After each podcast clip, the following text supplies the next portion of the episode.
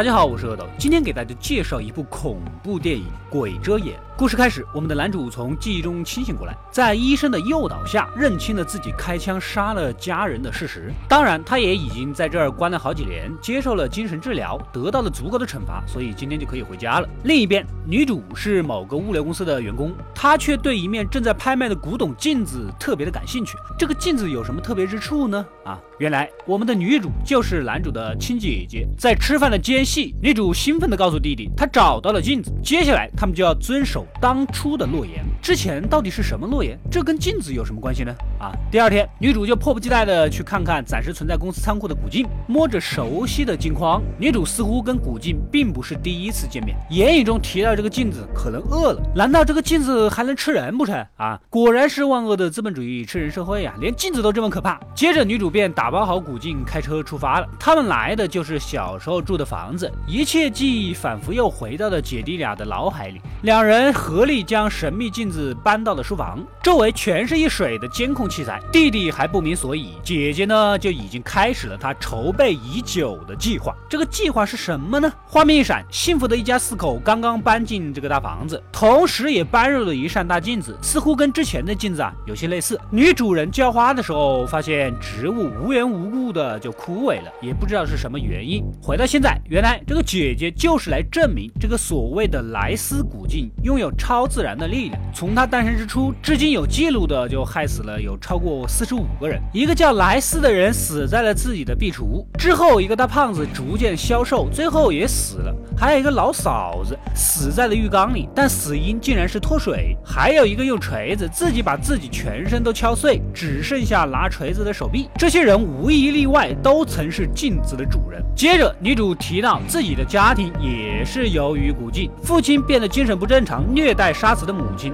而发狂的父亲又是被儿子给杀死的。这也也就是男主因此被少管所关着治疗至今的原因。女主的目的就是证明他的父母还有弟弟根本就没有。精神病，完全是因为镜子拥有控制人的可怕力量。不仅如此，镜子还拥有强大的自卫能力，任何想要摧毁它的人都会精神错乱。所以，机智的女主布置好了房间的一切。天花板上有一个定时工程器一样的机关，每隔三十分钟需要手动解除，不然到时间就会自动砸向墙面，也就毁掉了镜子。这样一来，镜子为求自保，就不好轻易的杀死他们姐弟俩了。而姐姐既可以引出镜子害人的能力，又能保障自己的生命安全。我只能说，看了这么多恐怖片，这个小姐姐的智商简直就是恐怖片里的爱因斯坦呢。回到小时候，小女主姐弟俩家里发生了各种奇怪的事情，比如父亲意识恍惚的拔掉了自己的手指甲盖，家里的狗无缘无故死去等等。看着姐姐这么多年来如此的执着，弟弟希望姐姐能放下这件事情，回归正常的生活。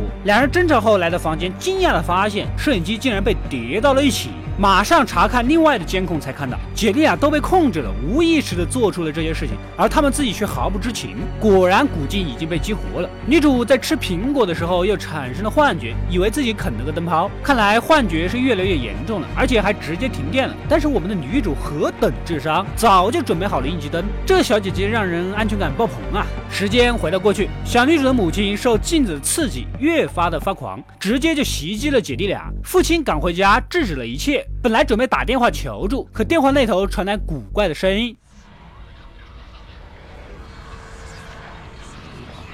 父亲便犹如换了一个人一样，之后将母亲关了起来，且不允许姐弟俩去他们的房间。来到现在，女主捡起一片碎瓦片，知道又是幻觉，一回头竟然看到自己变疯的母亲，情急之下一碎片就插进去。才发现，原来刚才插的是自己的男朋友。可此时电话又响起来，是男朋友打来的。也就是说，要么眼前的死尸，要么电话，肯定有一个是古镜产生的幻觉。透过两千万像素美颜双摄摄像头，原来这个死尸啊才是真的。虽然有点伤心，但是考虑到男朋友是可以换的，女主擦干眼泪，牵手弟弟跑出门外报警。只要离开古镜的施法范围，等到那个机关时间一到，直接就毁掉古镜，让这一切都结束掉。这个时候，他们却又看到自 自己还在房间里，而且还站在镜子面前。现在都不知道到底自己的真身是已经出来了，还是仍然在里面。如果跑出门外的他们只是真身的幻觉，这样时间一到，搞不好自己两人就真死了。这个超能力简直无解呀！两人没办法，又回到房子，自己变疯的母亲再次出现，姐弟俩赶紧跑。画面一转，又回到了过去。发狂的父亲拿着枪准备杀死发狂的母亲，事到临头却又放了他。结果发狂的母亲追着小姐姐和小弟弟，正要掐死姐姐，突然也许是母性爆发，回归了一点自己的意识，可却被追过来的父亲给开枪打死了。姐弟俩又赶紧跑，为了摧毁这一切控制，两人疯狂的砸镜子。然而砸了半天，竟然砸的是墙。姐弟俩也是被双双控制了，根本就伤害不了古静。此时父亲也追了过来，又要掐死姐姐啊！可怜的姐姐啊，两次掐的都是他，能不能换弟弟掐一掐啊？你们都发狂了，还搞重男轻女是不是啊？弟弟捡起枪，指着发狂的父亲，要他住手。父亲此时呢，似乎回归了一点点意意识，要姐弟俩赶快跑。说着便抓着小男主的手，扣动了扳机。原来小男主所谓的杀死家人，其实并不是他的过错。这个时候，之前所有被古镜杀死的冤魂全部出来，正要灭掉姐弟俩。就在关键时刻，闹钟响起。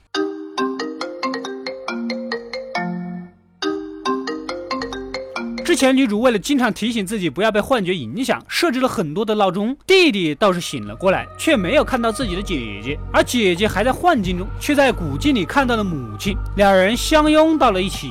而那个醒来之后的弟弟呢，决定用机关击碎古镜。可当机关掉下去的那一刻，才真实的看到姐姐正在古镜的面前，挡住了致命的一击。果然，古镜靠幻觉保护了自己啊！任凭姐姐智商再高，也抵不过身边一个猪队友啊！